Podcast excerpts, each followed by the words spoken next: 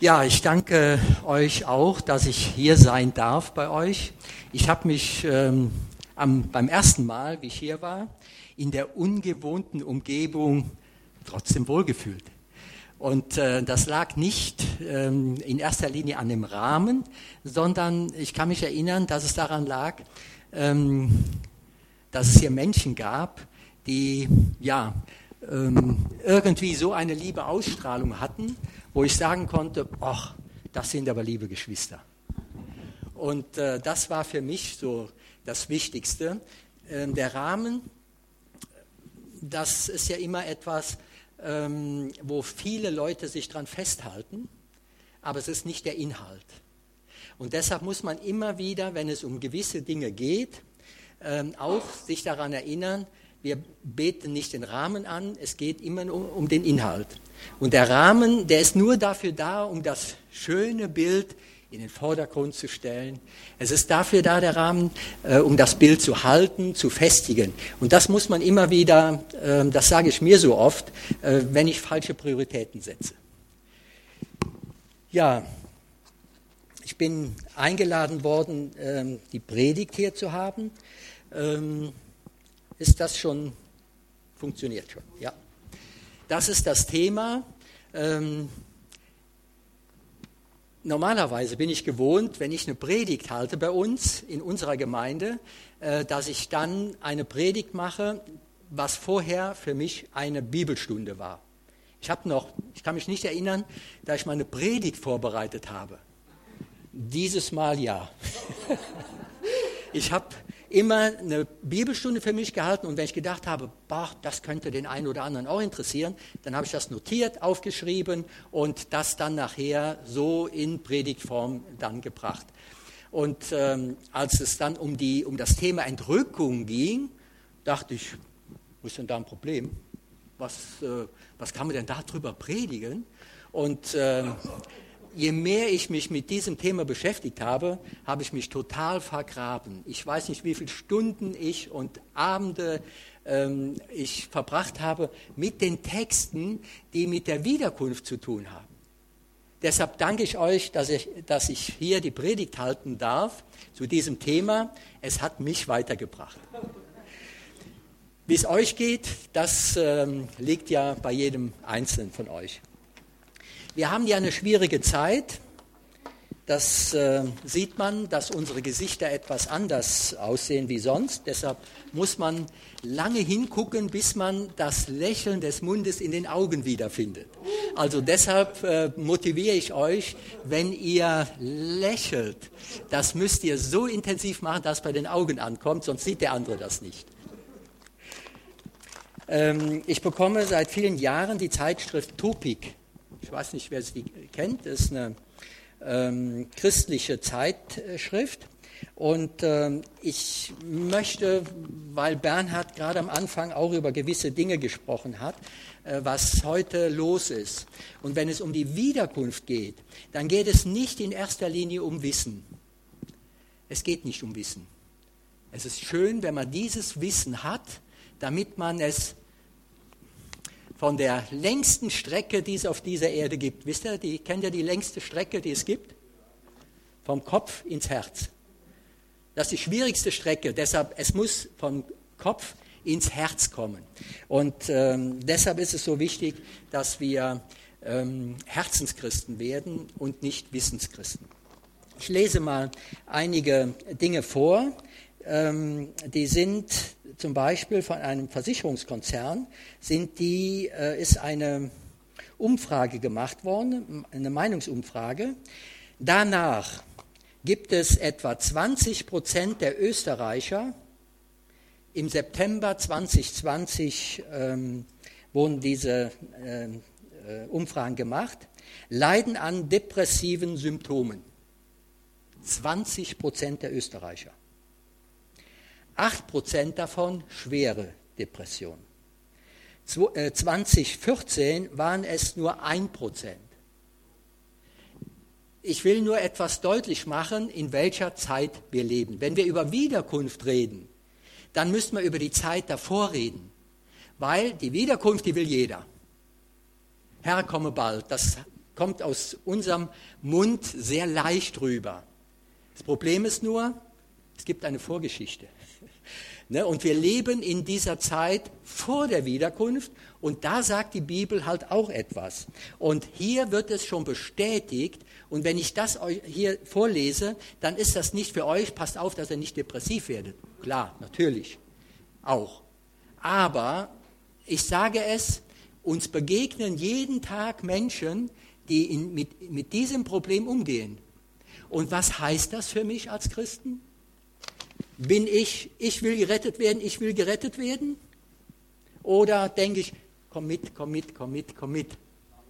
Das ist jetzt der, ähm, eine Einstellungsfrage, um die es geht.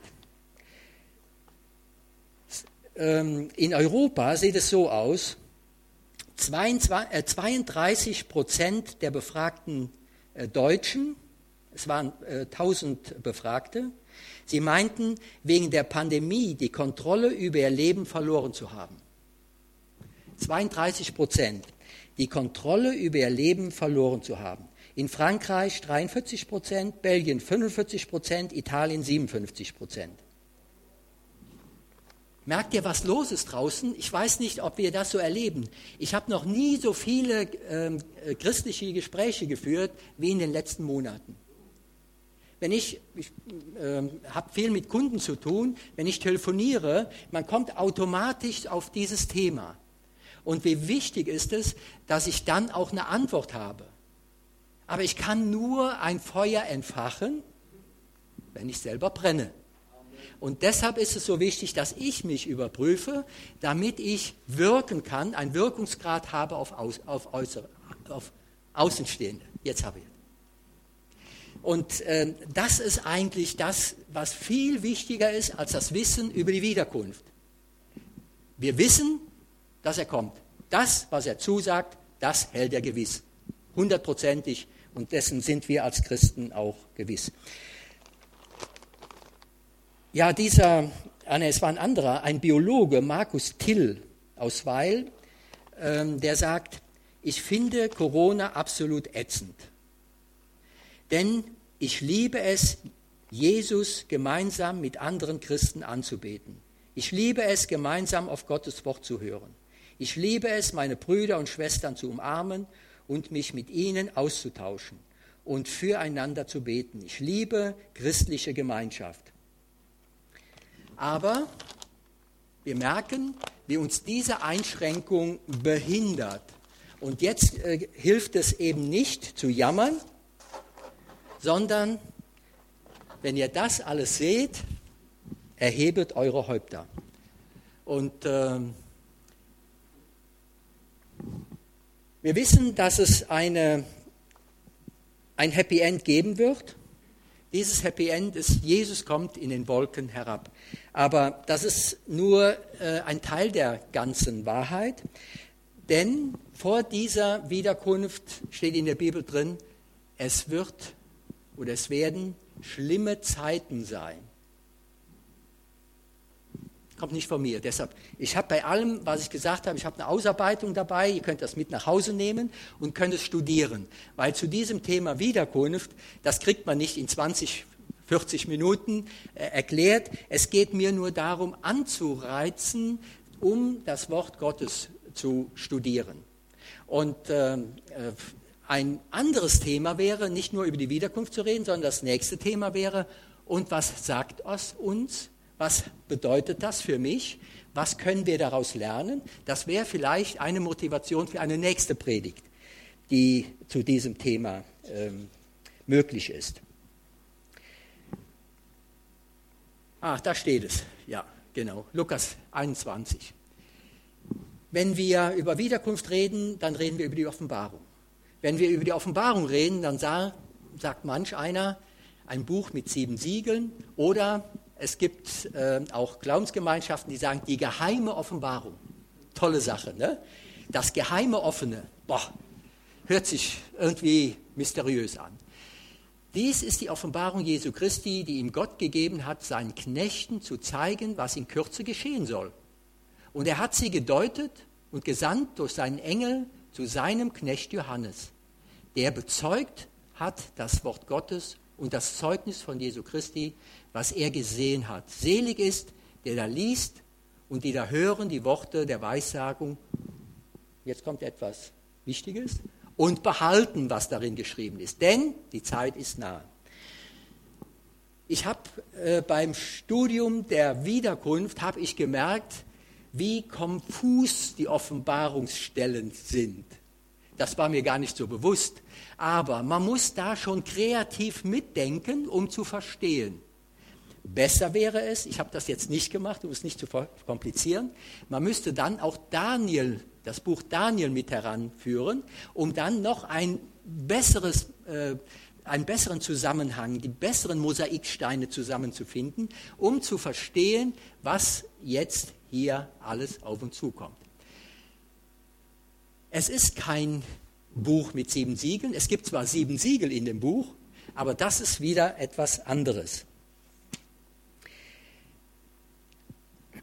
Wenn hier in der Offenbarung äh, Johannes dieses, ähm, diese Gesichte bekommen hat, dann war es etwas Wertvolles. Im, zum Beispiel in Daniel, in Daniel lesen wir, und Daniel verschließe dieses Buch. Rede nicht darüber. Komisch, warum sagt er es ihm dann?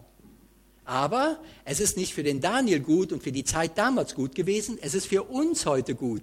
Heute ist es gut, dass wir es haben. Und äh, so ist es eben, äh, dass wir ein wertvolles Buch haben. Wenn wir die Mosaiksteine zusammenfügen, dann bekommen wir einen Blick für das Ganze. Jesus hat äh, mal gesagt, wer an mich glaubt, wie die Schrift gesagt hat, aus seinem Leib werden Ströme lebendigen Wassers fliegen, fließen. Wer an mich glaubt, ist der eine Teil. Keiner von uns ist da, der nicht an Jesus glaubt wenn man eine Umfrage macht, wir machen das öfters, wir stellen uns in die Fußgängerzone und äh, verteilen äh, Schriften, jetzt zu Weihnachten eben, zum Beispiel äh, ein Buch über Jesus, Jesu Geburt, was er für uns getan hat, um den Leuten das zu, nahezubringen. Und ich habe festgestellt, die Leute sind jetzt offener, etwas von Jesus anzunehmen, beziehungsweise was kommt da auf uns zu. Deshalb nutzen wir diese Zeit. Und wenn man dann die Umfrage macht, das machen wir dann auch öfters, was ist denn an Weihnachten passiert? Dann äh, habe ich jetzt im Radio gehört, hat man das äh, gemacht. 30 Prozent wussten, dass es äh, um Jesu Geburt ging. Ja, genau. Wenn man das aber vor 20, 30 Jahren ge äh, gefragt hätte, wäre die Quote höher gewesen. Und so sieht man, wie es mit dem Glauben bergab geht. Wenn man aber fragt, ähm, glaubt ihr, äh, wer war Jesus Christus oder ähm, wer ist Jesus Christus, dann weiß jeder etwas darüber. Fast jeder. Da sieht man, es, Jesus ist ein Begriff. Aber das sagt noch nichts aus über was hier im Herzen äh, los ist. Wer an mich glaubt, wie die Schrift sagt, das ist entscheidend. Jesus war er ein Prophet. Ne? Wenn ich mit ähm, Moslems rede, dann ähm, kann ich ganz gut über Jesus reden. Bei den Moslems ist Jesus ein Prophet. Das ist toll. Ich fange aber meistens bei Abraham an. Ach, sage ich, wenn Moslem, ach, dann haben wir einen gemeinsamen Vater, Abraham. Dann hat man auch wieder eine Grundlage, mit denen über das zu reden, was da ist. Entscheidend ist, äh, dass die Bibel sagt, wer an mich glaubt, wie die Schrift sagt. Deshalb sollten wir forschen, was sagt die Schrift und nicht, was meine ich. Wenn wir diskutieren, wir haben bei uns in unserer Gemeinde, haben wir in der ersten Stunde, reden wir über ein Thema, dreiviertel Stunde, da wird diskutiert. Jetzt haben wir Erziehung, Erziehung aus der Bibel, spannend. Da fragt man sich, was sagt die Bibel über Erziehung? Da machen wir ein ganzes Quartal, reden wir über Erziehung und staunen, was es da für Texte gibt. Und, in der, äh, und dann äh, kommt ähm, meistens dann äh, so, ja, ich meine und ich glaube und ich frage dann immer, und wo steht das? Es geht nicht um andere. Es geht darum, das habe ich mir angewöhnt, wenn ich sage, ich meine, das ist so, dann muss ich forschen, stimmt das auch? Ist es auch mit der Schrift belegt? Wenn es mit der Schrift nicht belegt ist, dann frage ich jemand anderes, wieso? Und wenn ein anderer das auch nicht sagen kann, dann sage ich, hm, muss ich mal fragen, wenn der Geist mir das öffnet. Es gibt nicht alles, was ich jetzt per Trichter kriege. Ich bin gefühlt, wie viel, jetzt muss ich mal rechnen, ach ja, das sind ja 40 Jahre, ähm, getauft, als Erwachsener getauft. Und ähm, was ich heute noch lerne aus der Schrift, das ist unglaublich. Aus Impulsen, die irgendwo einer gibt. Bei dem Gebetsmarsch ist mir das aufgefallen. Weil wir schmoren in unserem eigenen Saft und meinen, das wäre schon alles. Und dann betet jemand und sagt, was? Und so, und äh, das sind dann wieder so Begriffe, die nehme ich mit nach Hause, öffne die, äh, die Bibel und ähm, versuche das zu bestä oder bestätigt zu finden, was dort geschrieben steht. Und der Herr tut nichts, er offenbare denn seinen Ratschluss den Propheten, seinen Knechten. Das steht in Amos 3, Vers 7. Das bedeutet, wenn wir wissen wollen, was bringt die Zukunft, dann gibt es nur die Möglichkeit, die Propheten, und die gibt es im Alten wie im Neuen Testament unglaublich viele. Wenn man jetzt mal fragen würde, in welchem Buch gibt es keine Propheten, dann fällt mir spontan kein Buch ein. Gott handelt nicht willkürlich oder er ändert mal, weil er sich ärgert, so wie wir das machen. Ne? Wenn wir uns ärgern und dann soll der andere mal wissen, äh, wer die Rechte und die Macht hat. Gott handelt nicht willkürlich mit unserer Welt. Er hat einen Plan. Und er hat so einen genialen Plan, dass, wo wir gesagt haben, was er zusagt, das hält er gewiss. Gottes Mühlen mahlen langsam, aber sicher. Es sind alles so Begrifflichkeiten, die uns helfen, einfach Gott ernst zu nehmen. Und ähm, es hat mal ähm, jemand gesagt, es gibt nur ein, äh, ähm, ein Gebot, ähm, was Gott missfällt. Das ist das Gebot, Gott nicht ernst zu nehmen. Und darin ist alles enthalten, genauso wie das höchste Gebot, was geschrieben steht, Gott lieben von ganzem Herzen und den Nächsten lieben. Das ist ein Gebot. Wenn man diese Dinge ähm, ernst nimmt, dann äh, hat man für sein persönliches Leben schon eine Entscheidung getroffen und ich bin offen dafür, was der Geist mir zu sagen hat. Ja, also äh, es tut mir leid, ich, 20 äh, Minuten ist für mich äh, äh, unglaublich wenig Zeit.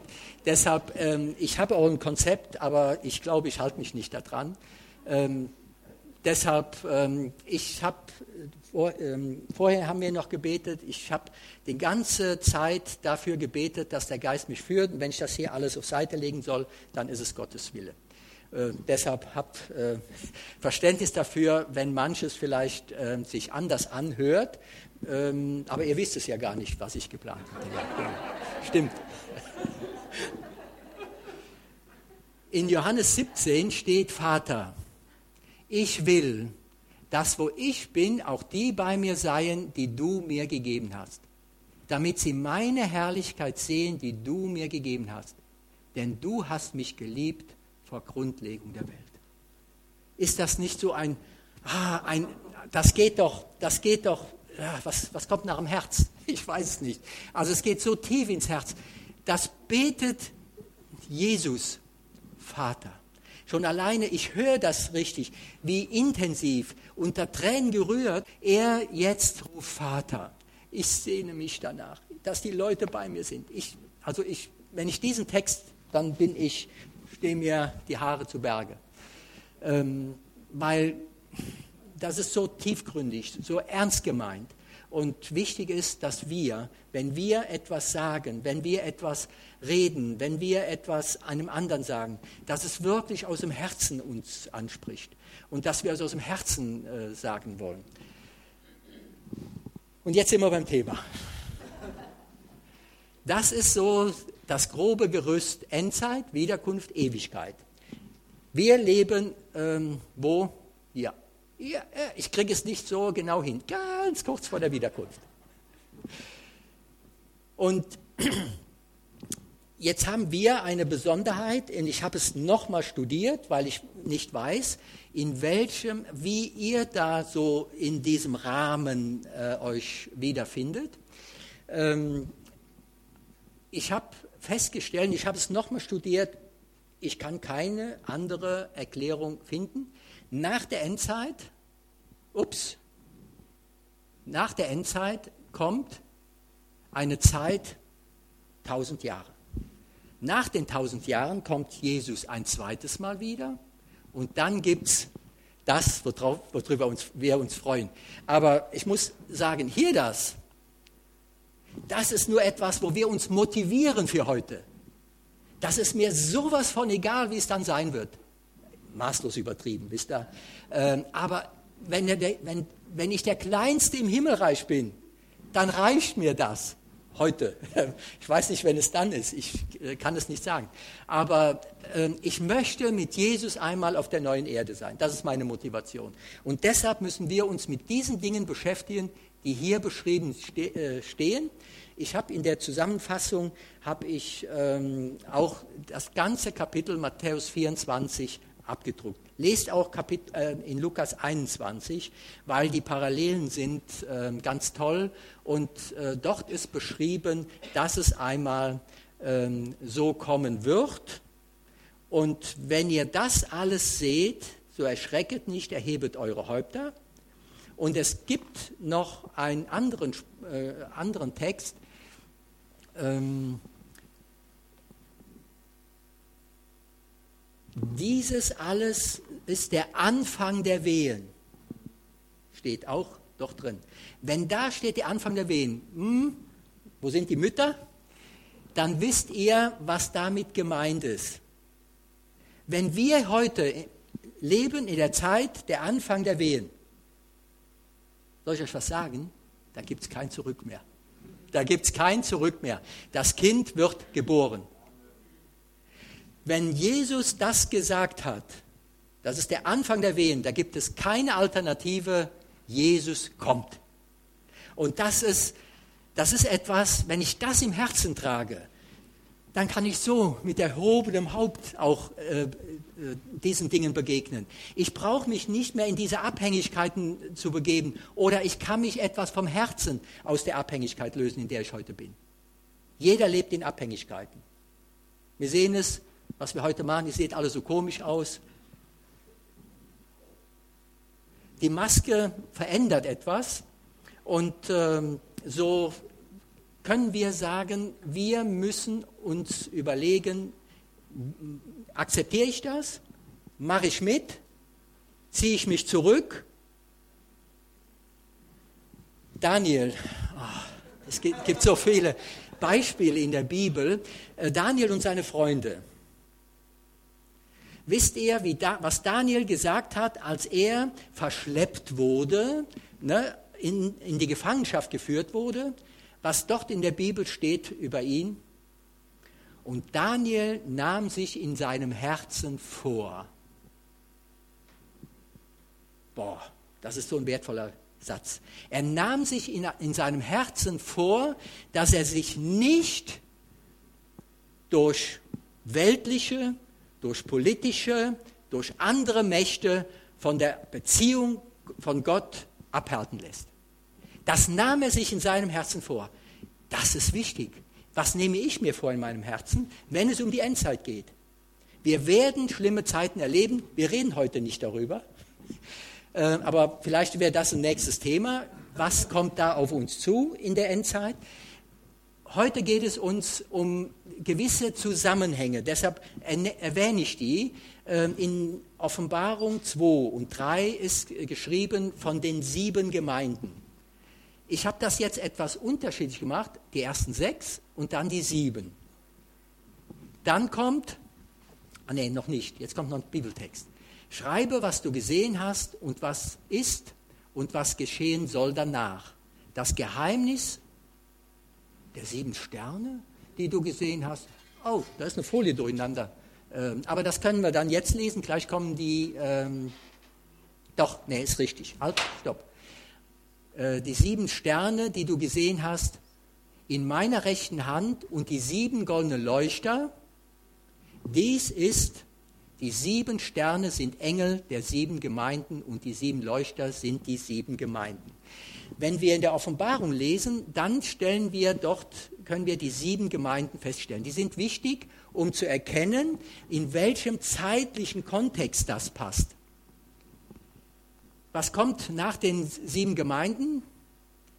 Da steht etwas drin von sieben Siegeln. Auch hier ist interessant, dass die ersten sechs und dann das siebte Siegel, schaut mal, das eine ist Offenbarung 6 und das andere Offenbarung 8. Das macht die Offenbarung so ein bisschen. Deshalb muss man sehen, den Zusammenhang muss man erkennen. Deshalb muss man nicht, kann man das nicht einfach hier präsentieren, oh ja, ich glaube es oder auch nicht, sondern man muss es studieren. Man muss forschen. Die zu Beröa waren besser als die zu Thessalonich. Denn sie forschten täglich in der Schrift, ob sich so verhielte. Das sind eben diese Hinweise, wo die Bibel voll ist. Ne? Und ich sah, dass das Lamm das erste der sieben Siegel auftat und ich hörte eines der vier Wesen sagen, wie mit einer Donnerstimme, komm.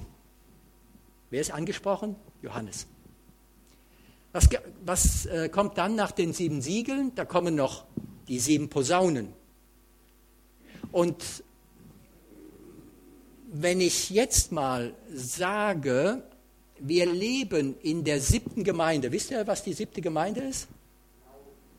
Laodicea. Das ist die siebte Gemeinde. Und wenn man sieht, dass in der Gemeinde äh, Laodicea das siebte Siegel erst greift, kann man aber nur forschen, ich kann es jetzt nur sagen und ihr müsst, müsst es nachforschen, dann ist das interessant zu sehen, die Zusammenhänge. Und wenn man dann weiß, die sieben Posaunen spielen sich innerhalb der sieben, des siebten Siegels ab oder innerhalb der siebten Gemeinde, dann gibt das einen Sinn. Auch wenn man hier wieder erkennt, ersten sechs Posaunen, acht bis neun, und die siebte Posaune ist in Kapitel 11 erst zu finden. In der Offenbarung Ihr müsst euch das mal vorstellen. Johannes sieht den Himmel offen. Hat er noch nie gesehen. Er weiß nicht, wovon, er, von, wovon da jemand redet zu ihm. Er sieht unglaubliche Dinge und mit offenem Mund musste er das dann später niederschreiben. Und er hat dann immer so Zwischengesichte gesehen und diese Zwischengesichte, die hat er dann natürlich aufgeschrieben und notiert. Und wenn man auch weiß, dass die Sortierung der Bibel ist ja später erst dazugekommen. Ne? Die einzelnen, die Sortierung, das war ja nicht von Anfang an so, sondern es muss ja irgendeiner sortiert haben. Äh, deshalb vermute ich, ähm, dass, also ich hätte die etwas anders zusammengestellt. Ne? Aber ich weiß, was Gott gesagt hat. Die Bibel enthält nur einen Bruchteil von dem, was, äh, die, oder die Welt kann die Bücher nicht die Welt kann die Bücher nicht füllen, die äh, hätten niedergeschrieben werden sollen. Und deshalb ist es eine Auswahl. Und wenn das eine Auswahl ist, jetzt möchte ich auch noch eine ähm, Bresche, in die Bresche springen für die Bibel. Wenn das nur eine Auswahl von dem ist, dann können wir sicher sein, dass Gott die richtigen Kapitel und die richtigen Bücher in diesem Buch zusammengefasst hat. Und das ist für, für mich auch ein wichtiger Aspekt. Ich kann der Bibel einfach glauben. Ich muss da nicht rummäkeln und sagen, ich hatte mal einen, ähm, der war noch älter als ich und mit dem hatte ich Bibelstunden. Und er sagt, ich kann an die Bibel nicht glauben. Warum? Dort steht geschrieben im Alten Testament, und die Sonne ging unter. Und er sagte, die Sonne geht doch gar nicht unter. Die Sonne ist doch immer da. Ich habe ich hab gedacht, was will der? Aber der hat das wörtlich genommen, die Sonne geht ja nicht unter. Wir sehen nur, wie sie untergeht, aber die geht ja nicht unter. Und der hat sich daran gestoßen, dass das, dass die Bibel ja nicht Gottes Wort sein kann, weil die Sonne geht nicht unter. Und so kann man sich von Dingen abhalten lassen, die nichts bringen, so unwichtig sind. Aus dem Grunde muss ich immer die Frage stellen, wohin führt das, was ich tue? Führt es zum Guten oder führt es zum Schlechten? Das ist in jeder Lebenslage ist das für uns eine wichtige Frage, die ich mir stellen muss. Jo, also, ähm, und die sieben Engel mit den sieben Posaunen rüsteten sich zu blasen. Jetzt, wenn jemand eine Posaune äh, mal gehört hat und gespielt hat, dann ist das etwas, was das dringt durch. Das kann man auch von weitem hören. Hier in Mayen gab es äh, mal ein jemand, der hat, glaube ich, in der Wirschowstraße oben mit der Posaune an Heiligabend, meine ich, ähm, Weihnachtslieder gespielt. Das konnte man bis in die Innenstadt hören. Ne? Posaune ist durchdringend. So, und der siebte Engel blies eine Posaune und es erhoben sich große Stimmen im Himmel, die sprachen, nun gehört die Herrschaft über die Welt unserem Herrn und seinem Christus und er wird regieren von Ewigkeit zu Ewigkeit. Also hier ist schon etwas angedeutet, nämlich die siebte Engel, der blies, also ne, der blies die Posaune und sprach, gehört nun also zu der Zeit der siebten Posaune passiert etwas Gravierendes. Das können wir hier rauslesen. Und er wird regieren von Ewigkeit zu Ewigkeit. Also hier diese Besonderheit, ähm, die man dann, wenn man forscht, ein Bild gibt. Ähm ne, das machen wir wieder weg. Wollen wir nicht hören, ne? Oder? Doch? Ich mache nur kurz. Ja. Und ich hörte eine große Stimme aus dem Tempel, die sprach zu den sieben Engeln, geht hin und gießt aus die sieben Schalen des Zornes Gottes auf die Erde. Ich möchte aber nicht mit diesem Bild enden, sondern wenn man jetzt weiter forscht in der Bibel, da stellt man etwas Besonderes fest. Es gibt eine Gnadenzeit, die Bibel spricht davon. Äh, hier muss man, das wäre auch wieder eine Bibelstunde für sich, ähm, dass man die Gnadenzeit hier definiert, weil die Gnadenzeit ähm, äh, ist woanders zu finden, zum Beispiel in, äh, beim Noah finden wir die. Und wie es geschah in den Tagen Noahs, so wird es auch sein in den Tagen des Menschensohnes. Wie war es denn zu, den, zu der Zeit Noah? Wer, wer, wer weiß das denn? Das ist hier äh, der, äh, der Text, ne? genau. Und es war aber noch etwas Besonderes. Äh, beispielsweise, wie lange predigte Noah? Wisst ihr das? Circa 100 Jahre. Wenn man das so nachvollzieht, und in dem Jahr bei Noah steht hier seine Jahreszahl dabei. Doch, der war locker so 600 Jahre alt. Ne, so steht es in der Bibel. ich glaube das. Zu der Zeit war das noch möglich. Ich bin mal gespannt, wie die Menschen und wie Jesus aussehen, ähm, ne, als die volle Größe noch da war.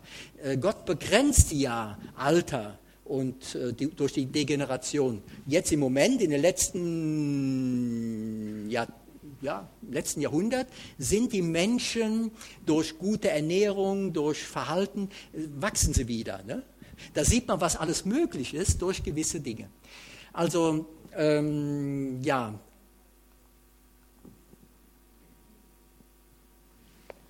Wenn wir in ähm, 1. Mose 7 weiterlesen, da steht, von heute an in sieben Tagen will ich es regnen lassen auf Erden. Und was ist an dem Tag noch passiert? Und sie gingen hinein, wie Gott geboten hatte. Und der Herr schloss hinter ihm die Tür. Sieben Tage bevor der Regen kam, ging Noah mit seiner Familie und den Tieren in die Arche.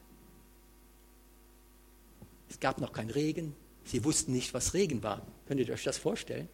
Es gab noch keinen Regen. Deshalb, was er gepredigt hat, das war sowas wo die Leute gesagt haben, so was Hirnrissiges, wie kann man so bekloppt sein? Es wird Regen vom Himmel fallen. Regen, was Regen?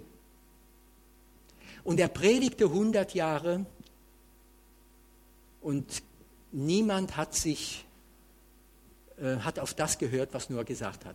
Was heißt das? Jetzt stellt euch mal vor, Noah in der Situation. Er geht in die Arche sieben Tage, ist in der Arche mit den Tieren, muss schon füttern, schon, passiert nichts. Wisst ihr, wie lange sieben Tage sind? In so, so einem, wir wissen ja manchmal, was eine Minute ist. Ne? Eine Minute die Augen schließen vorhin. Ne? Das ist, die Minute müsste doch lang rum sein. Und hier ist etwas angedeutet, was wir hier in ähm, Gnadenzeit, hier war plötzlich, als die Tür zuging, war die Gnadenzeit für die Menschen vorbei. Als es dann anfing zu regnen, keine Chance. Vergleichbar, wie es sein wird zur, zur Zeit, wenn Jesus wiederkommt. Und die Bibel in der Offenbarung beschreibt das mit Versiegelung. Wir werden versiegelt. Und wenn wir versiegelt sind, dann brauchen wir uns keine Gedanken mehr zu machen, ob wir abfallen. Das steht so drin und das ist so erbaulich, selbst wenn die sieben Plagen hier mir Kopfzerbrechen machen. Ach, noch ein interessanter Hinweis. Ähm, schaut mal, wie viele Menschen vor der Sinnflut zur Ruhe gelegt wurden. Methusalem, mehr fangen wir jetzt nicht an, äh, fallen wir nicht ein. Also die sind gestorben. Ja. Äh, ja, okay. Ja, das ist interessant. Deshalb, ähm, als Bernhard mir, mich gefragt hat, ja, über Entrückung. Sag ich, Entrückung? Das Wiederkunft, sagen wir. Äh, das ist so ein Begriff, das ist gut, das hat mir gefallen. Und denke ich, Entrückung? Was, ist, was meint er damit? Entrückung ist ja nur ein Teil der Wiederkunft. Ne? Also deshalb ähm, Begrifflichkeiten ist bei uns, äh, weiß das jeder, was ich dann meine, zur Ruhe gelegt, weil hier müsste man jetzt wieder das nächste Thema äh, aufgreifen. Ne? Was ist mit den Toten? So, und ähm, ja, deshalb bin ich dankbar, äh, rückkoppelt, ähm, dass ich auch verstanden werde. Ne? Ähm, ich muss auch aufpassen, wenn ich mit anderen Menschen rede, dass ich nicht die Sprache Kanaans zu sehr verwende. Ne? Der auf Wolke 7 schwebt der, was redet der? Ich verstehe nicht. Ne, das hilft nicht. Ich äh, bin, ich muss ja sehen, so hat Jesus äh, gelebt. Äh, er wusste alles und musste es so erzählen, dass die anderen es verstehen. Unglaublich. Unglaublich. Ja, also auch ein Thema. Danach sah ich die vier Engel stehen an den vier Ecken der Erde. Die hielten, wie viel Zeit haben wir? Die 20 Minuten sind schon lang rum. Ne? Okay, hier, das könnt ihr zu Hause nachlesen. Jesus kommt wieder. Wir wollen euch aber, liebe Brüder und Schwestern, nicht im Ungewissen lassen über die, die da schlafen, damit ihr nicht traurig seid wie die anderen, die keine Hoffnung haben. Denn wenn wir glauben, dass Jesus gestorben und auferstanden ist, so wird Gott auch die, die da entschlafen sind, durch Jesus mit ihm führen, weg mit, durch Jesus mit ihm führen. Denn das sagen wir euch mit einem Wort des Herrn, dass wir, die wir leben und übrig bleiben bis zum Kommen des Herrn, denen nicht zuvorkommen werden, die entschlafen sind. So tröstet euch mit diesen Worten untereinander. Also Paulus, der hatte so eine Naherwartung, dass er gesagt hat, und wir, die wir übrig bleiben und leben zu der Zeit, wenn Jesus wiederkommt, deshalb hat er das so äh, beschrieben, ähm, ist aber auch gestorben. Ne? Und für ihn trifft das jetzt zu, äh, dass die Toten, die entschlafen sind, den anderen nicht zuvorkommen werden. Also an dem Tag, wenn Jesus wiederkommt, passiert etwas. An dem Tag passiert etwas und nicht vorher. Und er wird seine Engeln aussenden mit starkem Posaunenschall und sie werden seine Auserwählten versammeln von den vier Windrichtungen her, von einem Ende des Himmels bis zum anderen. Von dem Feigenbaum aber lernt ein Gleichnis. Wenn sein Zweig schon saftig wird und Blätter treibt, so erkennt ihr, dass der Sommer nah ist. Also auch ihr. Wenn ihr dies alles seht, so erkennt, dass er nahe vor der Tür steht. Das ist in der Zeit, wo wir heute leben und wo wir erkennen können an den Zeichen der Zeit, wo wir stehen. Genauso wie man das in der Natur sieht. Auferstehung der Gerechten. Er selbst. Und jetzt reden wir von der ersten Wiederkunft. Ihr habt ja gesehen, ähm, das, äh, doch nicht gesehen, ähm,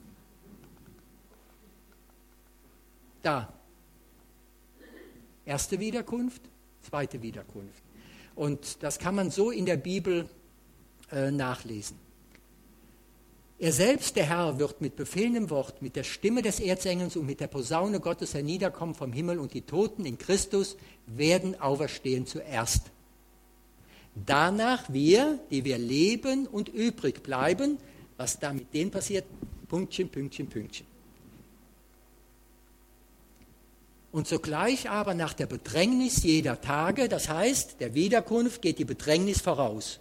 Ne, man muss ja auch dann so äh, dann mitdenken, was die Bibel sagt. Wird die Sonne sich verfinstern und der Mond seinen Schein verlieren und die Sterne werden vom Himmel fallen und die Kräfte der Himmel werden ins Wanken kommen.